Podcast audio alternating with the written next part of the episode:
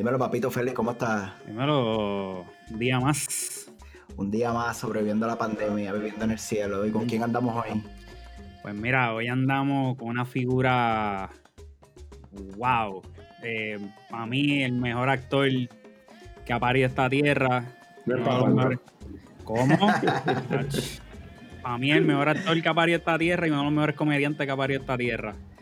Eh, para mí es un honor. En este Super 84 Historia, hoy tenemos a el grandísimo René Monclova. María, qué clase de introducción, brother. Saludos, parecía hasta verdad y todo. ¿Cómo estás? Yo me lo creí, yo me lo creí. Yo también. Yo también, pero no mucho. Eso es lo más grande que hay aquí ahora mismo. Es verdad, es verdad. Sí, se hace lo que se puede. Polifacético. Polifacético. Cuéntanos, René, ¿cómo va el encierro? ¿Cómo va esa pandemia? Pues estoy hasta los testículos de estar encerrado. No, no, fíjate, este, eh, ha sido un proceso eh, chabón porque nosotros jamás nos imaginamos una cosa como esta. Claro. Esto es una cosa de película de, de tragedias de Hollywood, de, fin del mundo. Y realmente no se acabó el mundo, lo que hizo fue cambiarnos el mundo. Claro. Y nada, pues uno, uno tira rayas, suma, resta y, trata de, recuperar lo que es realmente importante. Y eso lo tenemos, que es la salud hasta el momento, ¿verdad? La vida, la gente que uno ama. Y pues, y el, país eh, a punto de, tomar una decisión importante en estas nuevas elecciones, que van a ser atípicas también. También. Eh, que eso, estamos esperando ese proceso con mucha esperanza, no importa lo que pase, porque yo creo que eh, en, el proceso de crecimiento de, los países, así como de los seres humanos, se dan con el tiempo y poco a poco. No vamos a esperar un cambio radical de momento, pero las cosas que están pasando son buenas para un cambio positivo del país. Sí, tanto va, tanto va dando la gota de agua en la piedra hasta que la quiebra. Coño, esperemos, brother. esperemos que estamos goteando hace años. hace años. Ya, ahí, ahí se nota es lo que hay. De tanto calor la gota, y esto cueva, y esto cueva debajo de la tierra. Mira. Espérate, que esto no vemos, la mascarilla. Ella. Ya, ya, ya. Corona. Mira, René, ¿cómo. Dímelo. Y, y, cómo. ¿Sabes cómo te ha cambiado este dichoso encierro de, de estar para arriba y para abajo en, el ajetreo diario? Ensayos, entrevistas, programas. y, de, y, de la noche a la, y de la noche a la mañana tienes que encuevarte porque alguien te dijo que te tienes que encuevar. Pues mira, he cocinado lo que no había cocinado en mi vida. empezar con cuatro hijos, que cociné mucho, ¿sabes? Pero, pero eh, básicamente era, estábamos como los cavernícolas, estamos saliendo a buscar el, dinosaurio, tomando todas las precauciones para regresar vivo. Y regresamos y nos encuevábamos una semana. O sea, aquí se salía a comprar, a hacer compra de alimentos una vez en semana, nada más.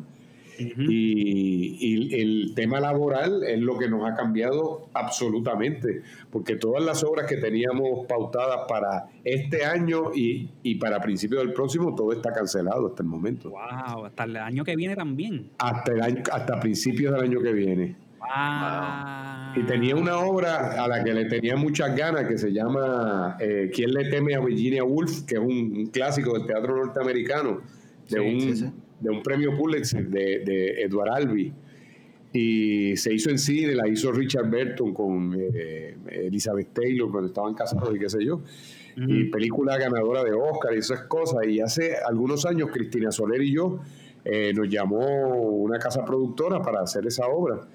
Y primero hubo problemas de derechos de autor porque los que tienen los derechos del autor insistían en que teníamos que hacer más de 30 funciones y eso en Puerto Rico es muy difícil. Sí, sí, sí. Y entonces... Eh, y es bien curioso porque ahora que mencionas a Cristina, ese corillo es como inseparable. Sí, sí. Nosotros viajamos juntos. Yo pienso en ti, pienso en Jorge, pienso en Cristina, pienso en todo el corillo. Sí, yo creo que en la próxima vida, si existe la reencarnación, ella será hombre, yo seré mujer y seremos. Pero Cristina y yo siempre hemos dicho, entre broma y serio, que yo, yo digo que ella es mi mejor amigo y ella dice que yo soy su mejor amiga. Ah, pues está perfecto. Sí, porque somos, somos muy afines, porque muchas veces estamos hablando cosas y lo que yo empiezo ella lo termina, o lo que yo pienso es lo que ella está diciendo. Y, y oh, somos muy conectados. Sí, estamos conectados, estamos conectados. Pues, pues nada, pues volviendo al, tema laboral, durante el principio de la pandemia me dediqué a traducir una obra eh, con, eh, francesa sobre, sobre el tema del Alzheimer, una obra muy bonita. Eh, con Yari, Yari me ayudó también, mi compañera, y me ayudó a, a, adaptarla a Puerto Rico, pensando que esto iba a ser una cosa de eh, varias semanas, par de meses. Y mm. cuando hicimos recomposición del lugar y dijimos, esto está bien jodido, esto, esto va a ser Eso no, fue, eso no fue lo que dijo Trump ayer, que eso sí iba a ir ya, que eso ya tú, le, crees a ese imbécil, pero... Chico, pero ese tipo, ¿verdad? Coño, mira, ya están 100 grados en todos lados y esta pendeja así, ¿eh? ¿Verdad? Que él dijo que se iba con el calor. se iba con el calor. Qué clase de tipo. Mira, René, ¿cómo tú ves, cómo tú ves el entretenimiento después de todo este revolú? Pues mira, la gente eh, ha cambiado sus opciones de entretenimiento también. Ahora el, rey de las casas es el Netflix, ese tipo de, de, de plataformas.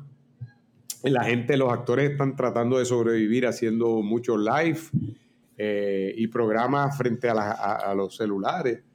Eso tiene su vida propia porque eh, eh, es un poco es un poco chabón, gente que está acostumbrada a ver, a ver series muy costosas con muchos efectos especiales, grandes libros. Mucho presupuesto. Mucho presupuesto, Y, nosotros seguimos haciendo cosas de cuatro pesos.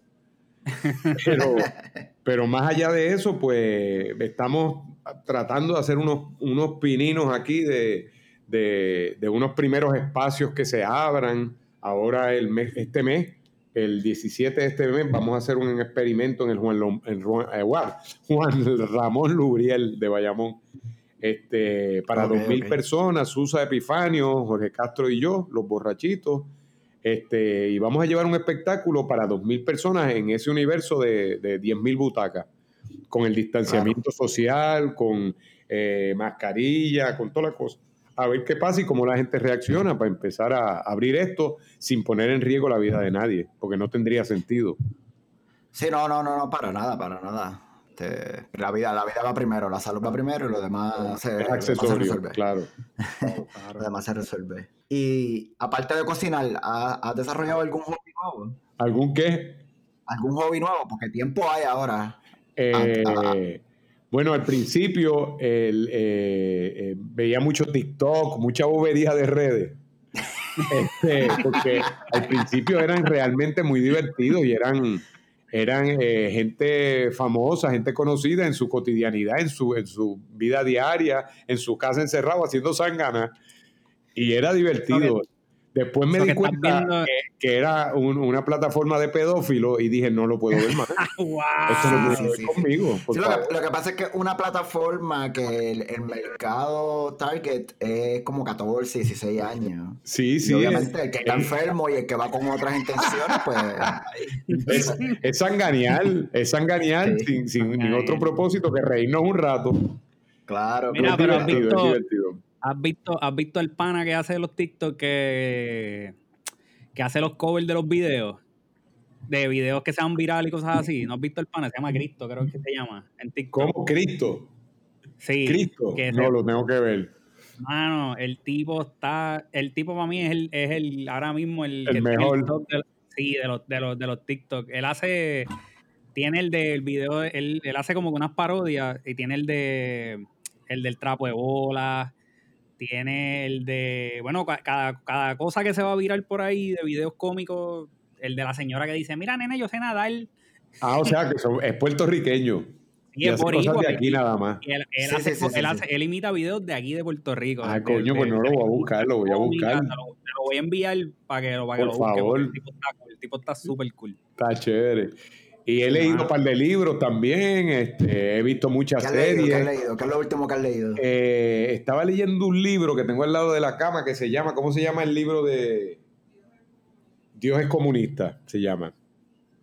¿De quién es ese? Eh, no, no, no lo escribió Dios, no es autobiográfico. Eh, te digo. No, no, es un libro perdido de la Biblia, eso es lo que encontraron en el Mar Negro. Sí, sí es uno de los, de, los evangelios perdidos de la Biblia. Pero eso lo, antes de él lo dijo Saramago, un escritor eh, español que decía: eh, Soy un comunista hormonal, que es como la, la bondad llevada a un, a un, proceso político. De Giovanni, Giovanni Bátimo. Gianni Bátimo, perdón. Gianni Bátimo. Gianni Bátimo. Este, Lo voy a buscar después. Sí. Eh, déjame ver, y, muchas series, mucho, muchas películas, buenas series, muchas buenas series, buenos libretos. ¿Te ves series extranjeras o te gustan las americanas, así de tiros y bombas? Eh, vi, la última que vimos es una que se llama Bloodline. Ah, Bloodline está brutal, yo la vi. Que está muy chévere. Antes de eso vimos Ozark, el día que se acabó lloramos que vimos el, final está a otro eh, nivel. que, que este, extraordinario. Y las actuaciones son extraordinarias, de verdad. Sí, el protagonista, él, el que él siempre ha hecho papeles de, de, comedia. Sí, cómico, sí. Y, cómico, pero de, de, estupideces. Sí, y es el productor y dirige la mayoría de los, de los capítulos, además. Y lo que me gusta de su personaje es que se, cuando tú ves el primer season, tú piensas que la serie es de comedia, porque él no cambia su forma de ser en las películas que él ha hecho de comedia. Yo lo veo en esa serie, yo lo veo al principio, yo lo vi igual, hasta que me acoplé a lo que él está haciendo en ese personaje. Y el tipo está. sí, es un, tipo de actuación. Sí, lo que dice low key, que es por lo bajo. Que todo es sin alaraca, sin. No. Y entonces es el tipo, tú lo crees capaz de toda esa maldad, de todo, de ser así de, estudioso y taimado para la maldad, pero a la misma vez te resulta simpático. Simpático y, y, es un pendejo también. Y es un pendejo a la vela, pero, pero tú deseas que le salgan bien las cosas porque, coño, e, e, están envueltas su familia y los hijos, pero poco a poco, así mismo, así mismo es la corrupción y la maldad. Te, te va ganando sin que tú te des cuenta. Sí, sí, exacto. Sí, no, es, extraordinaria, de verdad. Sí, está, bien bueno. A mí me sorprendió muchísimo O sea, que es una jodienda. ¿Viste La Casa de Papel? Fíjate, hicimos una parodia aquí en Puerto Rico que, la produjo el Molusco y, sí, sí, sí. y vi el primer capítulo, nada más. Ok. Y en ese proceso, pues hicimos la obra y qué sé yo qué, y, eso fue, se quedó de asignación, pero nunca, nunca la, me he sentado a verla. Espérate, espérate, espérate, espérate, espérate. Tú hiciste esa obra solamente con un capítulo. Sí, porque era ver el, era esa escena eh, inicial de cómo él recluta a todos los ladrones, cómo le pone los nombres, cómo les explica sus objetivos, era lo que se recreaba en la obra. ok, ok, ok. Básicamente, lo único que, aquí se recreaba como vamos a robar en vez de, de, la casa de papel, que aquí no, nosotros no acuñamos dinero, pues nosotros íbamos a robar el banco donde se están guardando los dineros que le robaron a los, eh, a, los viejos pensionados. Eh, a diablo, oh. tres troces tres troces. Ese era el chiste. Y era una comedia muy liviana, tampoco tenía la profundidad eh, ideológica que tiene la Casa de Papel. Claro. Que es todo un tratado de economía. Sí, claro, sí, totalmente, totalmente. Y hablando, y hablando de economía, René, ¿Qué piensas de, esa brutal decisión de abrir los cines y no abrir los teatros? Eso, es un enorme disparate. Miren, en, las guías, en las guías de la Organización Mundial de la Salud, de las últimas cosas a abrirse son los sitios donde hay gran conglomeración de gente, es un disparate. Y más eh, donde la gente va a estar riéndose, eh, va a estar abriendo la boca, escupiendo. Cuando tú te ríes, tú botas gotas de saliva. Claro. Y no se ven, son microscópicas y para comer en el cine, pues también tienes que estar sin mascarilla. Claro, es, es, un enorme disparate, de verdad, es un enorme disparate. Habría que ver cuánto dinero le dejó eh, eh, la gente de esa industria a la campaña de la gobernadora, porque no tiene ni pies ni cabeza. pero ella puede. ella hizo el anuncio hasta allí, así que. Mira, pero yo creo, René, yo creo que tú puedes darle un papel a la gobernadora porque ella, ella es tremenda improvisadora. Sí, sí, no, no, no, es bárbara, de verdad. es increíble. Es una dura. No, no, no. A mí me dio gracia. Uno de los mejores comentarios después de, de, aquel, de aquella gran apertura y que ofreció Chavo y que cuando no fue cuando la apertura, fue cuando el, el, mensaje de Estado. El mensaje, que era Mr. Cash. Sí, que le preguntaron a Carlos Díaz Olivo cuál era eh, el mayor, eh, no era obstáculo, era el reto, el, el mayor reto al que se enfrentaría la, la, gobernadora después de ese, de ese discurso. Y él dijo, a la, la realidad Exacto. Encontrar todos los chavos que prometió. Exacto. Darse cuenta de que no se puede, que es un disparate. Sí, yo vi, yo vi a alguien que estaba diciendo que e, ese mensaje se sintió como. ¿Cómo tú te llamas, José? 500 pesos para ti. ¿Cómo te llamas, René? 200 para ti. Sí, sí, sí, sí. Una repartición de dinero que total la Junta ya le, le, le dijo, no, no, no, fíjate, no va así. La Junta se asustó tanto que empezaron a renunciar, imagínate. Sí.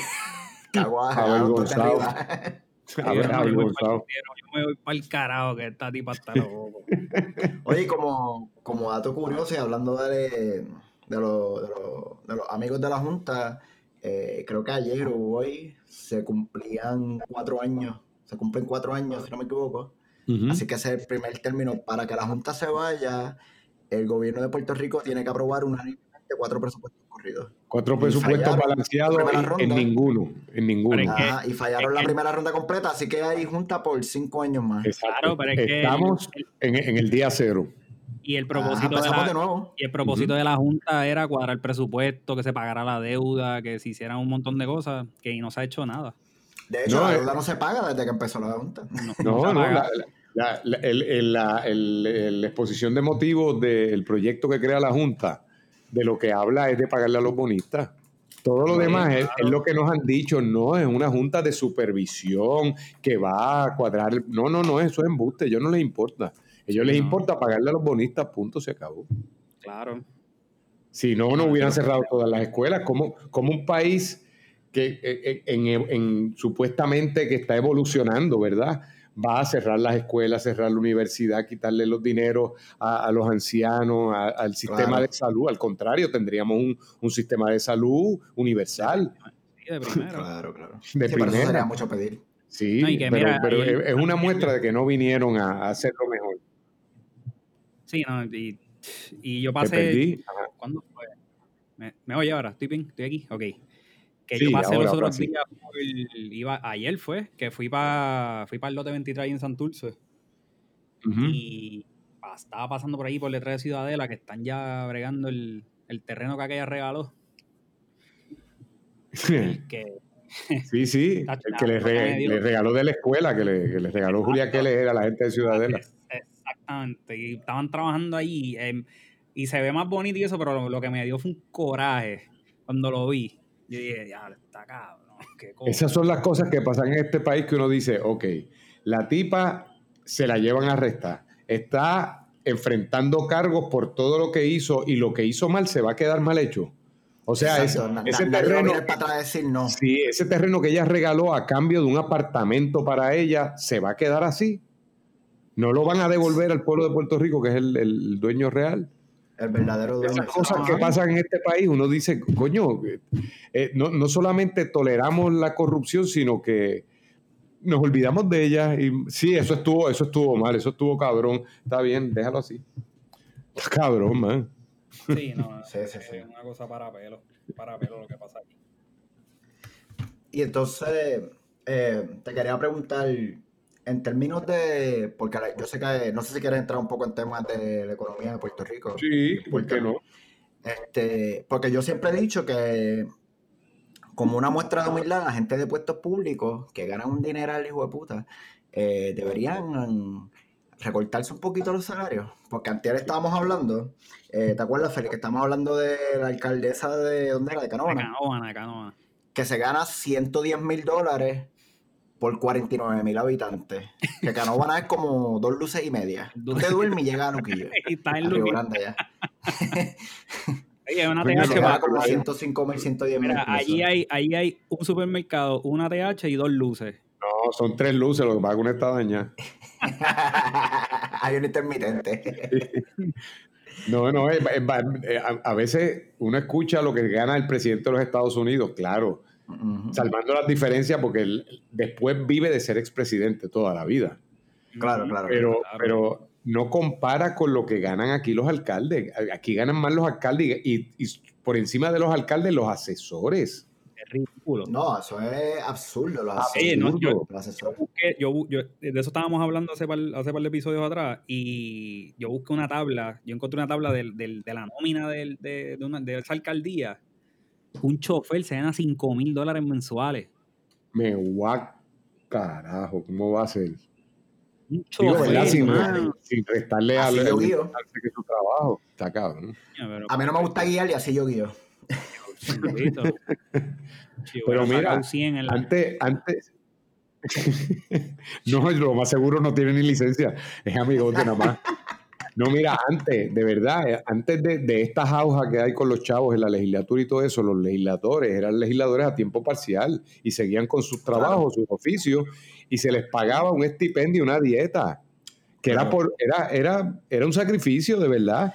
Sí, porque tú trabajabas de corazón para Claro, y entonces después te daban una dieta y un millaje y poco a poco fue evolucionando. Y entonces había una flota de carros y fue, siguió evolucionando y después le daban 1.900 pesos al mes para carro. Y yo digo, ¿pero qué van a comprar estos cabrones? Un jet. Un jet cada uno.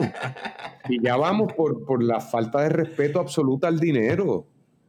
Ya, ya vamos por las guaguas de Ricky que nunca aparecieron. Que nunca aparecieron y no pasa nada. Y entonces convocan a un, a un referéndum para eh, a ver si la gente quiere una, una simple cámara, una sola cámara y eliminar una de las dos, eh, eh, o el Senado o la Cámara, y gana la unicameralidad y dicen que no porque no fue gente suficiente. Eso es parecido a lo del terreno de, de Ciudadela. exacto. Y no pasó nada. Vamos a votar, el pueblo te va a decir lo que ellos quieren, para al final del día ellos van a hacer exacto. y eso, y eso es bien parecido al, al, plebiscito aquel de Ricky, que ganó la estadidad, pero allá dijeron, no, pero es que no votó, no votó nadie. Sí, en el plebiscito de Ricky dijeron que no hubo quórum, que no, votó mucha gente. Ah, pero, para ese no. Pero para ese, tú sabes, para ese. Ahora los escucho. Ahí estamos. estamos diciendo que, para el, que eso mismo pasó para el referéndum de Ricky. que, no, que, no, que no votó nadie. Ellos estaban glorificando de que eso ganó. Sí. Entonces, eh, hablando de. El, el, ejemplo que estaba dando de la alcaldesa, gana 110 mil el alcalde de Nueva York gana 200, 200 algo, que son como 90 mil dólares más, pero tiene casi 9 millones de habitantes a su, a su cargo. Exacto. son 49 mil contra 9 millones. Más toda la gente que entra a ese estado más anualmente. Sí. No, no, es, comparable, no es comparable. ¿Tú piensas que, ¿tú piensas que hay muchos municipios? Pues, eh, eso es relativo. Lo que sí se pueden unificar son servicios. Eh, de verdad, lo que pasa es que eso es muy difícil de, cambiar así inmediatamente. Tú sabes, ha habido movidas de ese tipo cuando Río Piedra eh, era un municipio, Río Piedra. Claro, claro. Y después lo unificaron a San Juan y qué sé yo. Eh, pero sí, de verdad, hay demasiado, demasiado eh, dinero votado. Lo que pasa es que hay tanta burocracia y tanto... Por cada, por cada alcalde hay 10 asesores, por cada asesor hay 10 subasesores, este está, se, pierde tanto dinero por ahí que llega un momento que es absurdo. Tú dices, ¿pero qué es esto? O sea, esto es 100 por 35. Sabes que yo siempre he preguntado, en, por ejemplo, en la legislatura hay una división legal que se encarga de los procesos legales, de, de los proyectos que se presentan y de todo eso. Claro. Y eso, esa gente se pasa alquilando, contratando a, abogados aparte. Y uno dice, pues entonces voten a los que están en la legislatura, ahorrense dinero por algún sitio. ¿O qué hacen lo de la legislatura? ¿Fidavit para, sacar licencia? ¿Qué, eso es como, como, por ejemplo, yo le digo a Feli, Feli, te voy a dar 50 dólares para que tú me cortes la grama. Y Félix me dice, dale. Entonces Félix se va y se busca al hermano y le dice, te voy a dar 40, 40 pesos para que cortes la grama. Entonces el hermano va a buscar otro y siguen así y al final ninguno corta la grama, pero todo el mundo repartieron los chavos, sí, sí. Le busca al vecino, al primo, todo el mundo cobra algo. Sigue bajando hasta que el pote se acaba, pero nadie nunca recorta la grama. Sí, no, y buscan un nene que le gusta el ruido del trimmer y le dice, ¿tú quieres hacerlo? Dale, hazlo, vete. mano, el nene no se de gratis. Sí, no, después, no después aparece un, un dinero pana de, del, del otro que le va a cobrar el triple y le pagan a ese, pero entonces los chavos de acá se perdieron. Exacto. Y entonces el, de, el, el, que le pagaron. sí, porque ya, porque ya los de acá están en bajo contrato. Ya, eso, se, ya eso están ahí por seis un meses, un año pegados. El que está cobrando un billete, el que está cobrando un billete es una porquería, de un chivero cabrón, no pica una mata, deja miel de sí, perro pero la pana, Pero es pana. Pero es pana. Sí, hay, hay que acabar con esa, esa botadera de chavo. Es una botadera de chavo, sí, es, es un gigantismo. Demasiado. para 100 por 35 es demasiada gigante la, la burocracia del sistema. Es demasiado gigante. Acabamos de hacer un pequeño resumen de la burocracia y, el, y la, logística del gobierno de Puerto Rico con jardinería. Gracias. Auspiciado por Depot. Depot, ponga oído. Mira, pues cambiando, cambiando, un poquito el tema de, este, esta comedia, de esta triste comedia del gobierno de aquí. Este, René, ¿qué tú piensas de esta cepa de, de comediantes que ha traído la pandemia? Y no sé si has visto que están haciendo, hay comediantes que están haciendo comedia en, en, live, en Facebook, sí, sí, sí. están haciendo live en, en Instagram tú como comediante y como, como performer, para mí eso es como que tan difícil porque tú no, tú no tienes una reacción directa. Así mismo, así mismo. Es, muy, es muy. La comedia, la, cuando tú actúas frente al público, eh, la, reacción del público, la risa es contagiosa. El público se ríe porque oye a otro reírse. Y, no, es, no, es, lo mismo jamás hacerlo grabado y sin público, pero es una, es una generación que está acostumbrada a, resolver con lo que hay, le cambiaron el mundo de muchas maneras. La, gente joven que decían, bueno, yo estudio drama ahora, estudio teatro y algo, algo después haré televisión. La televisión local se ha ido muriendo a raíz de, del crecimiento de las redes sociales y de las plataformas eh, especializadas. Y realmente esa gente no tuvo el fogueo que tuvo mi generación, que en cada, en cada canal local, había mucho menos locales antes de llegar el cable TV y todo eso.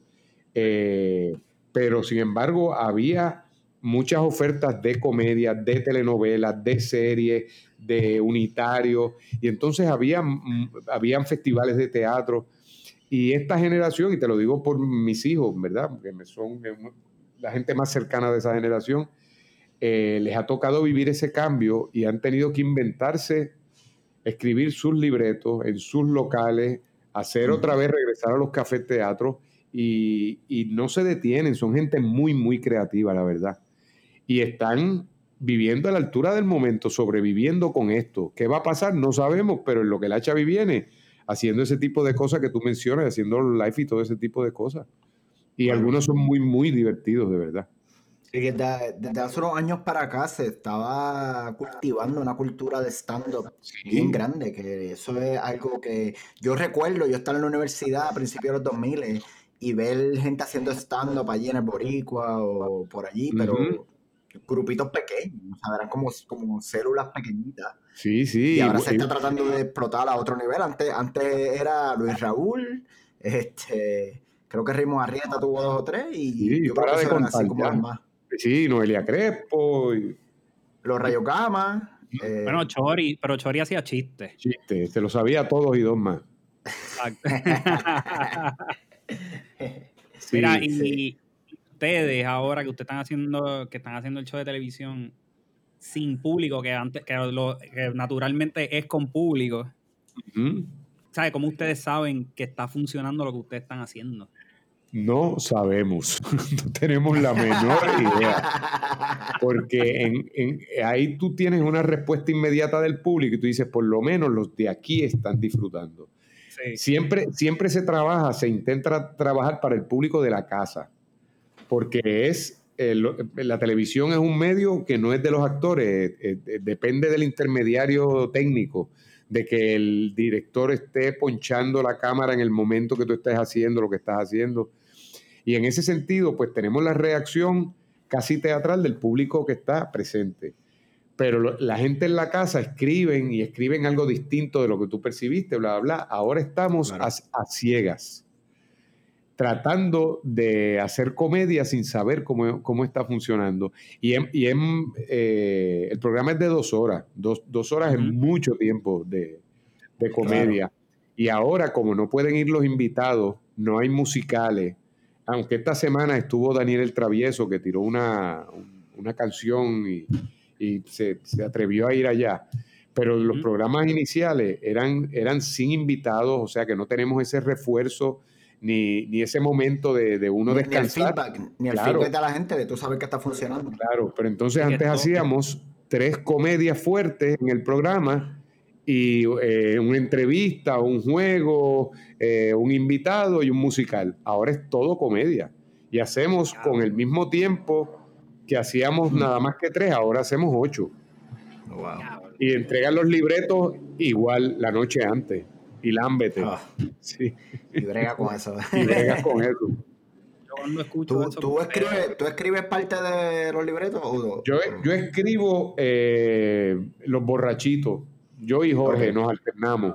Lo demás ya está, está y él sí lo pide. Ya está. Miguel, Miguel, es el más que escribe, ¿verdad? Miguel es el más que escribe, es el, escritor oficial. Escribe Men in the City y, dirige lo que escribe Rosco, que escribe lo de la jueza Polo. Eh, Rosco está escribiendo mucho ahora. El de la Go está durísimo. Ese lo está escribiendo Miguel. Eso está muy simpático y Sara está muy chévere. bueno, yo, estoy, yo me estoy quedando aquí en casa de mi suegro. Y a mi suegro le encanta. O sea, eh, aquí a todo el mundo, cuando viene la GOBE, no tengo Está divertido, la verdad. Que está a otro nivel. Yo, yo creo que un poco largo, se puede streamear un poquito, pero está, está divertido. El, universo paralelo, sí. Se le va, se le va la mano. Sí, sí, sí. Antes de que, antes de que surgiera esto de la pandemia, el cine de Puerto Rico estaba como que cogiendo fuerza y enfocándose en un poquito de un trabajo más de calidad. Porque algo que yo siempre he visto es que el, cine de Puerto Rico a veces, no siempre, porque tiene películas buenísimas con buenísima calidad, pero también tiran mucha película para, no sé si para mercado local o que no se trabaja bien con la producción, tal vez. Sí. Pero última, en los últimos años se había empezado a trabajar bastante la, la calidad de un producto digno de, llevar a festivales. Sí, mira, el, cine puertorriqueño estaba pasando por un buen momento, al, momento de la pandemia. Siempre pasamos por ciclos que estamos como empezando de cero cada vez, que lo que le falta al cine puertorriqueño es continuidad, que haya una industria siempre, siempre trabajando. Ha crecido enormemente en el aspecto técnico. Se han desarrollado técnicos extraordinarios que le dan mano y muñeca a cualquier técnico del mundo. Aquí vienen los americanos a hacer películas, vienen españoles a hacer películas, y los de aquí son tan buenos o mejores que los de. Usan el talento local muchas veces, esas producciones usan el talento local. Pero sobre todo los técnicos, porque no hay, no hay el, obstáculo del idioma. Los actores casi siempre, desgraciadamente, eh, no, se, se, han quedado en que los llamen para en, el caso de las películas norteamericanas, por ejemplo, de la visión que tiene el norteamericano del latino, del puertorriqueño. Claro. Y entonces lo cogen para hacer... Eh, a mí me llamaron una vez para castear, yo no casteo, yo, yo, no, no por comer mierda, sino porque no actúo en inglés. Me es muy difícil porque no lo domino. Y una cosa es aprenderse algo fonéticamente, como cantan los japoneses en la salsa, Claro. Que, que, cantan, que cante mi gente y no sé qué carajo están cantando. Y yo puedo actuar así, pero no puedo, eh, si se me olvida algo, no puedo improvisar. Y entonces no me gusta, me, siento muy incómodo este, actuando en inglés y prefiero no castear. Pero entonces había esta película que iban a hacer aquí, eh, con la nena que salió en la película de Wolverine, que hizo la hija de Wolverine, que se llamaba... Ajá. tú sabes cuál es. Eh, sí, la de la nena. Sí, pues entonces eh, había unos personajes que se llamaban jíbaros, eran los jíbaros.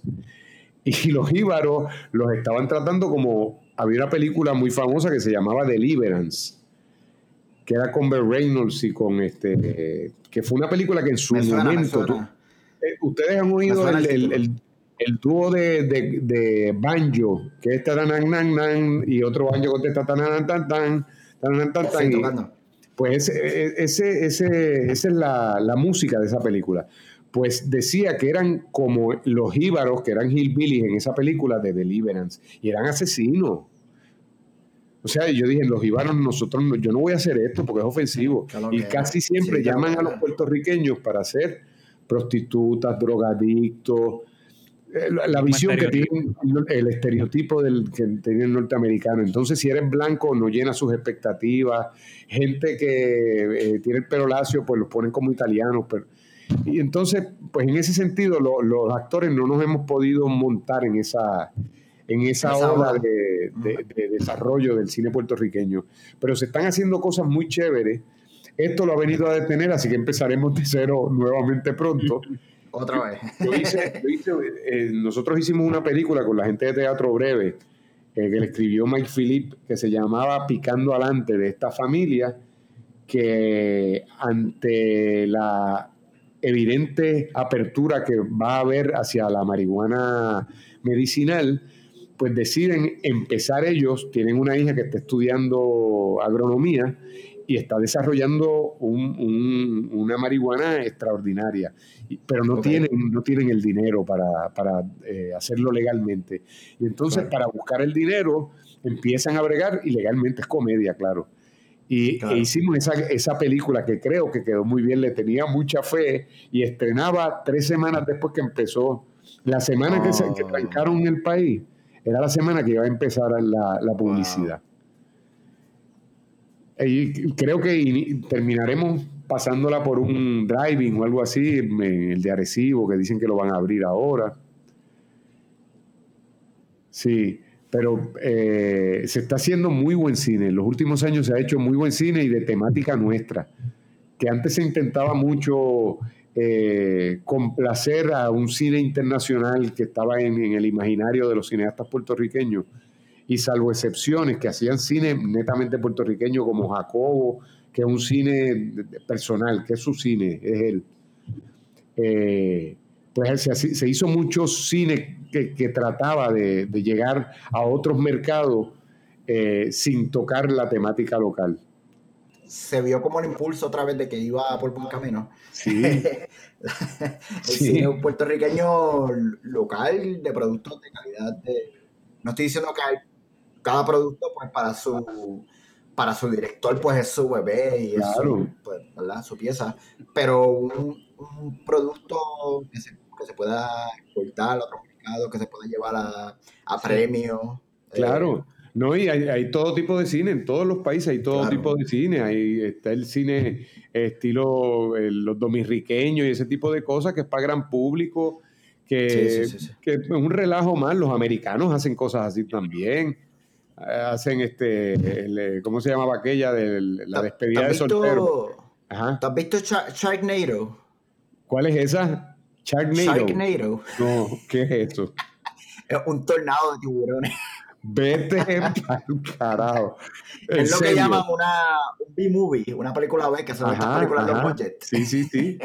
y es que pasan unos tornados en California, si no me equivoco, y los tornados recogen a los tiburones en el agua y los empiezan a meter dentro ah, yo vi, yo vi algo de eso, pero era inverosímil, ya está inverosímil. Este, esto lo han hecho para joder. no, tiene como seis partes. bueno, pero sí. Es un, es, un, culto, un clásico de culto. Claro, claro, pues eso es genial. Lo, em, lo voy a buscar esta noche. Y lo voy a ver antes que nada. No te vayas muy lejos porque mira las películas que hace, las películas que hace Seth Rogen. ¿Quién? ¿Quién? Oh, que son Seth Rogen, sí que son películas así de fumar y de. Claro. Son películas de loquera que en verdad son literalmente. Yo creo que esos, esos libretos él los escribe en un mediodía. Se fuma un, se fuma un fili y escribe ese, ese libreto en mediodía. Yo creo que eso está escrito que No está mal que lo haga así. El problema es que se corrige sobrio. Claro, claro. Para que sea una persona con sentido quien esté, quien esté leyéndola y Pero parece que no, él se lo tira así, en crudo. Sí, sí, para que es demasiado este, inverosímil. Demasiado inverosímil. Mira, René, yo tengo una pregunta aquí. Yo tengo una pregunta que a mí me, como que me llama la atención, que te quería hacer. Tú que, que llevas, llevas tiempo en el, en el medio público y, y, obviamente has sido artista toda tu vida, este, ¿qué se siente ser reconocido antes de la era del social media y ahora después de la era del social media? Pues mira, eh, eh, eh, es un poco chabón porque ahora la moneda de cambio que tienen los artistas y, la gente que participa del social media es precisamente los likes, el reconocimiento, los seguidores que tienen. Y es muy difícil para alguien que lo único que sabía eh, mercadear, si se puede decir de esa manera, era su capacidad de hacer un trabajo. O sea, a mí, me contrataban porque yo más o menos sabía aprenderme un libreto y decirlo bien y hacerlo sin tropezar con los muebles. Este, y entonces ahora hay que dar este brinco a que te importe las redes sociales y estar todos los días en las redes sociales. Y hay gente que se dedica a eso. Y hay gente que en su contrato tiene compromiso de que tiene que tener tantos seguidores y utilizar sus seguidores para la marca que está representando. Y a mí se me hace muy difícil no hacerlo porque no lo he hecho, sino que me interese. Ah, claro. Es como tú dices, yo, yo, yo, exacto, y, es como, pero es porque eh, eh, no se puede, lo, malo de la democratización del arte, de, de, esto que estamos viviendo, es que tú estás compitiendo con gente que ni lo hace a, pleno conocimiento, ni lo estudiaron, simplemente saben tener likes. Simplemente saben manejar, manejar la red social. Claro, y entonces una cosa viral puede ser una cosa fortuita, algo que pasó sin querer y se convierte en viral y tener un millón de views y partir de ahí. ¿Cómo tú haces algo? Y puede ser una soberana porquería pero ¿cómo tú haces una porquería que se convierte en viral? ¿Entiendes? es, un, reto muy, muy, muy, es una apuesta ah, muy incómoda. Y uno aprendió a hacer las cosas de cierta manera, no se cierra a, seguir aprendiendo, uno sigue aprendiendo toda la vida, eso es pendeja. Y al final, los actores, eh, cada vez que se enfrentan a un libreto, es totalmente nuevo. Y sí, de algo te sirve lo que, lo que aprendiste antes, pero eh, son circunstancias distintas. Y puede que nada de lo que sabes te sirva para este nuevo libreto. Y eso ya es suficiente reto y es suficiente búsqueda como para tener encima el San Benito de tener que tener la... Yo, eh, hay una cosa mesiánica envuelta, tienes que tener seguidores. A mí no me interesa tener seguidores. Sí, sí, sí, sí, sí. sí. esa, es la, esa es la nueva moneda y estábamos hablando de, el episodio la, semana pasada, así que hablamos de eso, de la, adicción a los likes. Sí, a principio de semana. Era, y hablamos de eso, de, de, la adicción a los likes, pero busqué un estudio donde dice que cada vez que tú recibes un like, el cerebro libera dopamina y te, hace seguir que, que, sigas queriendo. Tuviste uno, quieres tener dos. Tuviste dos, quieres tener tres, quieres tener cuatro. Y te envuelves en ese círculo. Antes eso, pasaba, antes eso pasaba con el sexo. Sí. Yo no quería tener todo. Yo creo que todavía pasa en algunos lugares. pero ahora están sustituyendo los placeres, de verdad. Lo que pasa es que la gente ahora está demasiado pegada al teléfono y están haciendo lives y pendejas y no están disfrutando los verdaderos placeres de la vida. Sí, hay algo de eso. Es, como, es como el... Es como, el, el, el, libro mil, 1984. Pero oh, de Wells. De Wells, lo único que Mm, perdón, de Orwell, de Orwell, sí. Orwell, De Orwell. Pero lo único que los, los, eh, la gente manipulada por el hermano mayor, por el Big Brother, eh, es feliz. Claro. No, no es agonía, no, no nos están cogiendo pendejos, nos cogen, nosotros mismos nos estamos, nos estamos carpeteando, nosotros informamos todo lo que hacemos. Esa gente que, le, que hace check-in, este, se levantan, hacen check-in en la casa, me levanté. Van al supermercado, check-in aquí en el supermercado. Van al trabajo, aquí llega el trabajo, check-in. Todo me, café, aquí está mi café con mi espumita.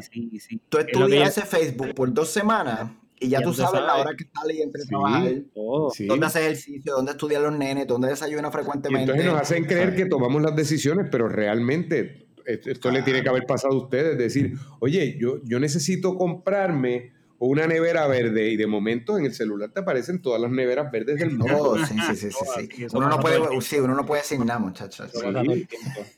Y entonces nos conocen mejor que nosotros mismos. Y creemos que nosotros tomamos decisiones y no, estamos, estamos predirigidos. Sí, nos llevan, nos llevan de la mano a lo que, a lo que, ellos quieren, a lo que les es útil a ellos. Pero la gente también, con, con esta jodienda de los likes, eh, le hacen daño a los hijos también, porque esta, esta, modalidad de que eh, pongo todo lo que hace mi hijo y pongo donde estudia y mi hijo esto y mi hijo lo otro, tú sabes a qué hora, a qué hora come el hijo, a qué hora sale a la escuela. hay gente que se le ha ido, se le ha ido el tren con eso. Sí, demasiado. Y es bien peligroso también, porque no sabes quién te está mirando. Claro, y además hay, hay leyes que protegen a los menores. A los menores se, se, les, se pixela la cara para que no los vean porque tienen, están protegidos por ley. Y padres poniéndolos y diciendo dónde están y dónde estudian y a qué hora, como que no están teniendo muy buen juicio. Sí, sí, crean, un patrón completo de, de, de, la vida. O sea, prácticamente hacer la vida del nene pública y el nene ni se entera. Exacto, exacto. El nene ni se entera. Pero bueno, ya nos deprimimos, vamos a cambiar el tema. Sí, vamos para adelante. entramos a luz, estamos entrando a lugares oscuros, vamos a la luz de nuevo. Estamos, estamos yendo para otro lado. Cuéntame, cuéntame. Dice, les quedan 13, 13 minutos.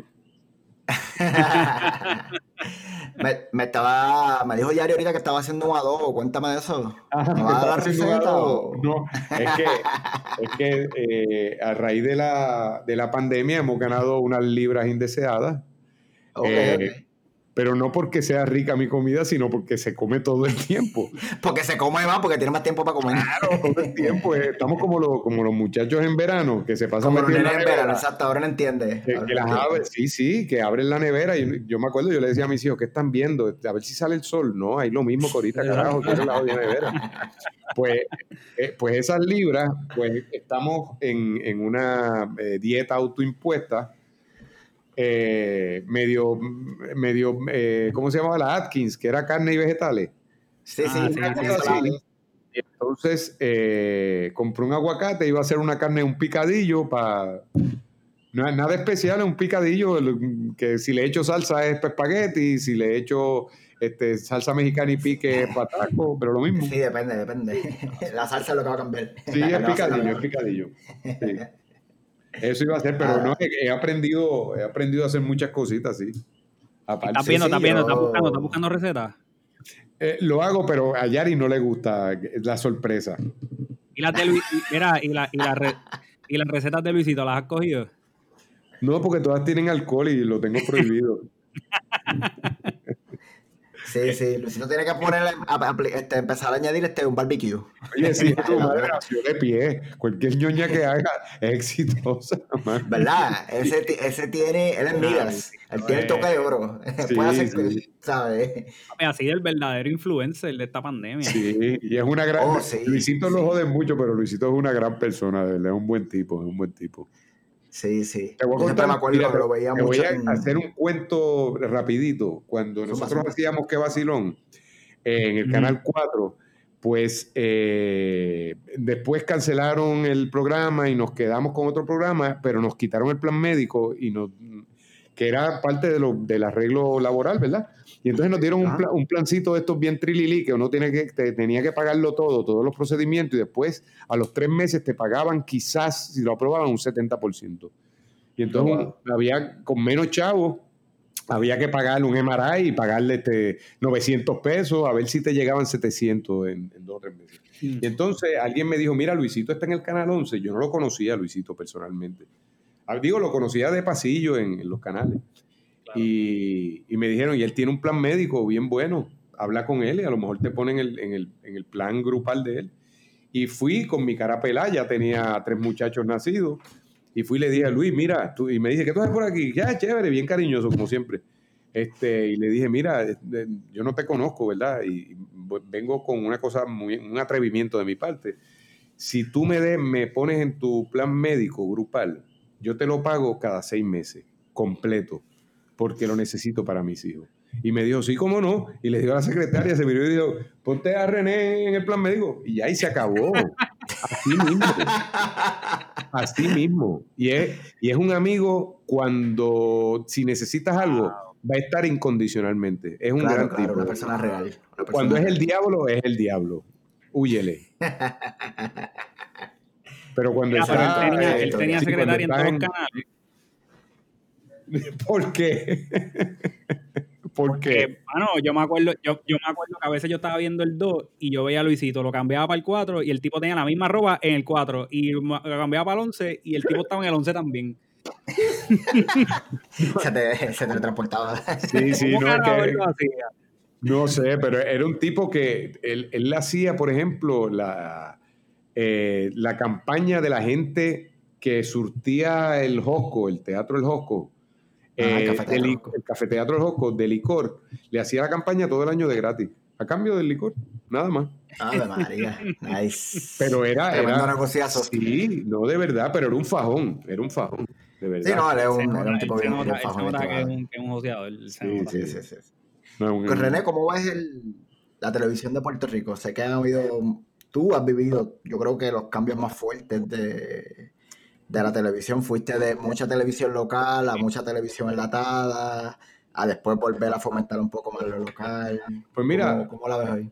Yo, yo, empecé a hacer televisión en, en, WIPR, en el Canal 6, con las estampas de, de Tello Gracia, de Abelardo Díaz Alfaro, eh, eh, obras de teatro, clásicos teatrales que se hacían en televisión, porque inicialmente WIPR era educativa. Era, el brazo de divulgación de, del Departamento de Educación. Exacto. Este, y después de eso hice novelas en Telemundo, habían novelas en vivo de dos diarias, se hacían, después novelas en las noches, eh, programas de comedia. Y la gente resentía en aquel momento si, si, se traía una novela venezolana o mexicana. No le gustaba al público porque no era nuestra. Y había un sentido de propiedad, claro, no existían más canales ni más alternativas. Y entonces eh, los artistas eh, iban luego del éxito de una novela, iban a los pueblos a hacer obras de teatro y eran, eran gente muy respetada en, ese momento por las distancias. Este, estoy hablando de momentos que ir a Ponce por la Piquiña era un viaje de tres horas, y, ¿verdad? Yo era niño, pero recuerdo eso, esos eventos. Después, poco a poco, la gente se ha acostumbrado a, ver otro tipo de cosas, se ha americanizado. Eh, la, la, gente joven habla en inglés muy fluidamente, eh, sin ningún problema. Lo, yo tengo una hija de 18 años y yo eh, estaba en escuela pública y yo le escuchaba hablar con sus amigas en inglés, como si mm. nada. Y, de eso es en gran medida responsable el cable TV. Cuando llegó el cable TV, la oferta era mayormente en inglés, tenía algunos eh, canales en español, pero se fueron acostumbrando. la, televisión siempre es educativa sin necesidad de, que haya un maestro de por medio, porque es la imagen. aprendes algo. Claro, es la imagen que te entra directo al cerebro. Y asimismo el idioma. Y, tenemos una generación de puertorriqueños que es el sueño de todo estadista. Hablan inglés por fin. Los que están en la legislatura no. Pero eso te iba a preguntar, pero qué cómico que los que están allá, que son los, los que abogan full por la estadidad, tú los escuchas y eso es una cosa de. Eso es una, eso es una tragicomedia. Es parte de, su ridículo existencial, sí. Claro. Bueno, yo aprendí, yo, y lo que, de lo que dice René de la televisión es bien cierto. Yo aprendí a hablar inglés viendo lucha libre. Claro. Es una historia real. Te creo. Porque como es tan conversacional, Claro, claro. Yo, al principio yo no entendía nada, pero después fui recogiendo con lo que iba, con lo que poquito que cogía en la escuela. Y, llegaste al colegio, I'm gonna kill you, motherfucker. pues estaba jodiendo antes. Sí, no, pero, pero es cierto, es bien cierto. Pues, y entonces seguimos, seguimos, déjame terminar, entonces siguió evolucionando y ahora estamos en un momento que estamos viendo novelas turcas que nadie sabe quién carajo son los actores. ni los siguen, siguen las historias. Las historias. Y ya nos acostumbramos. Pero están haciendo, pero haciendo, pero están haciendo novelas. Aquí en Puerto Rico no. No, no, no, pero los turcos yo creo ah, que están haciendo, mejores novelas que los mexicanos. Oh, sí, no, son películas, son películas y tienen una producción extraordinaria. Pero antes. Tienen mejores historias también.